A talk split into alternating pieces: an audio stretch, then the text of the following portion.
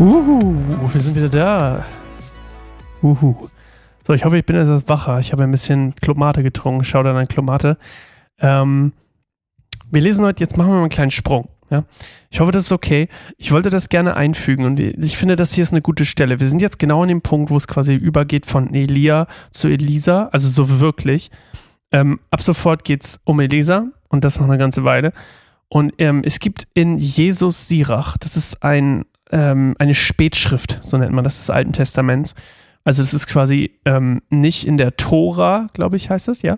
Es ist nicht in diesen, in dem, diesem richtigen Buch sozusagen mit drin, sondern es ist in der, es ist halt erst dazugekommen. Also es heißt nicht Tora, Tora sind die fünf Bücher Mose, ne?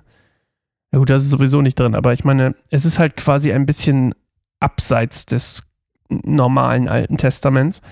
Und ähm, deswegen ist es auch zum Beispiel nicht in jeder, Über in jeder Übersetzung drin. Ich gucke gerade mal, ob wir es in der Elberfelder, guck mal, in der Elberfelder ist es schon nicht drin. Hoffnung für alle ist es nicht drin. Schlachter ist es nicht drin. Da könnt ihr mal sehen, es ist echt nicht so oft. Neue Genfer sowieso nicht. Neues Leben tippe ich mal auch nicht. Hat die wirklich nur Luther? Scheint so. Ja, na dann lesen wir heute mal Luther. So soll es sein. Ähm, und zwar, das ganze Ding ist, ähm, es gibt quasi, das ist so ein, also Jesus Sirach, der hieß auch Ben Sira, wenn mich nicht, Ben Sera, so haben sie ihn auch genannt. Und das war ein, ähm, ein Gelehrter und der hat halt ein Buch geschrieben. Das ist mehr eine Art Lehrbuch, also so ein Weisheitensammlungsding. Und ähm, der, dieser Ben Sera oder Jesus Sirach, der leitete ein, der war der Leiter eines jüdischen Hauses der Bildung. Diese Haus, Häuser der Bildung waren quasi gebaut nach dem Vorbild von griechischen Philosophieschulen oder Philosophenschulen, wie man nennt. Und ähm, seine Lehre war eigentlich so eine ziemlich moderne Art und Weise, die religiösen Traditionen in Israel äh, zu leben oder irgendwie so, ich kann es nicht richtig ausdrücken, aber er hat so Dinge in Verbindung gebracht wie Tempelkult, Tora und äh, Weisheitslehre, Philosophie und so eine Sache. Und ähm, wofür er unter anderem bekannt war, war halt auch, dass er viel ausführlich über Themen wie Ehe, Familie und Freundschaft, also Beziehungen überhaupt geschrieben hat. Und äh, könnt ihr gerne mal nachgucken, ist eigentlich ein sehr spannendes Buch. Ähm, könnte man eigentlich auch mal behandeln, aber es ist auch sehr, sehr lang. Ich meine, das hier ist jetzt Jesus Sirach 48 und äh, es heißt, äh, dieses Kapitel hier heißt, pardon, heißt Elia und Elisa und da geht es eigentlich genau darum. Und ich würde es einfach mal vorlesen. Ähm, und dann lassen wir es auf uns wirken. Es ist einfach mal eine andere Perspektive auf das gleiche Geschehen sozusagen. Also ich lese mal vor. Luther übrigens jetzt, ja. Und der Prophet Elia erhob sich wie ein Feuer und sein Wort brannte wie eine Fackel. Er brachte Hungersnot über sie und durch seinen Eifer verringerte er ihre Zahl. Durch das Wort des Herrn schloss er den Himmel zu, dreimal brachte er Feuer herab. Wie herrlich bist du gewesen, Elia, mit deinen Wunderzeichen. Wer wird gerühmt wie du? Durch das Wort des Höchsten hast du einen Toten auferweckt und aus dem Totenreich zurückgebracht. Du hast Könige in den Untergang geführt und Vornehme von ihrem Lager getrieben. Du hast auf dem Sinai die künftige Strafe gehört und auf dem Horeb die Verurteilung. Du hast Könige gesalbt, die Vergeltung üben sollten und Propheten, die dir nachfolgten. Du wurdest emporgehoben in einem Feuersturm auf einem Wagen mit feurigem Ross. Du bist gestimmt worden, du bist bestimmt worden, zur rechten Zeit bereit zu sein, den Zorn zu stillen, ehe der Grimm kommt.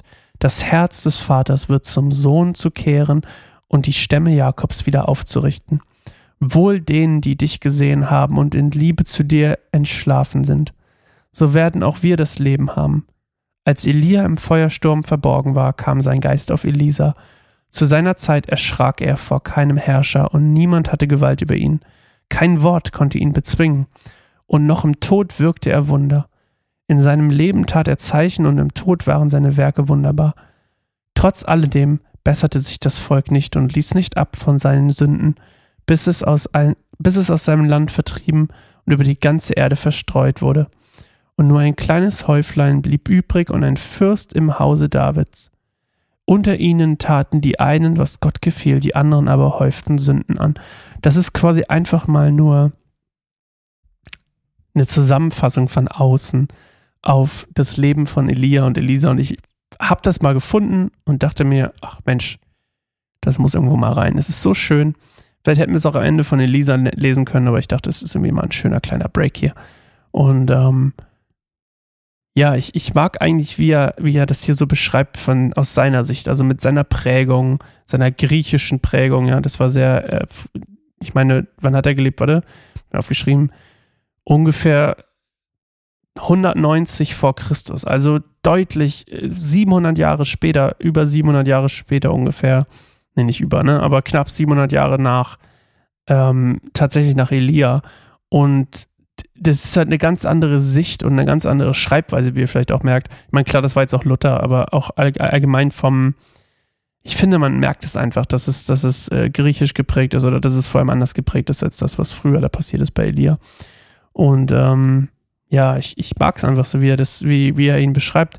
Lest es euch gerne nochmal in Ruhe alleine durch. Jeder hat ja wahrscheinlich eine Lutherbibel rumliegen. Und wenn nicht, sage ich es immer wieder gerne. Schaut dann Mitteldeutsche Bibelwerk. Wenn ihr eine Bibel braucht, meldet euch bei mir, sascha.kannensimmerbaum.org, dann machen wir das möglich. Okay. Schöne Folge. Schöner kleiner Text. Mir geht es viel besser, seit ich ein bisschen was getrunken habe. Schön, schön. Ich trinke gleich noch was und dann gehen wir weiter. Und dann kommt eine fette, große, schwarze Überschrift äh, hier auf meinem kleinen Papier, wo Elisa steht. Denn morgen folgt das, die ersten Wunder Elisas. Huhu, okay. So, bis morgen. Macht's gut. Ciao.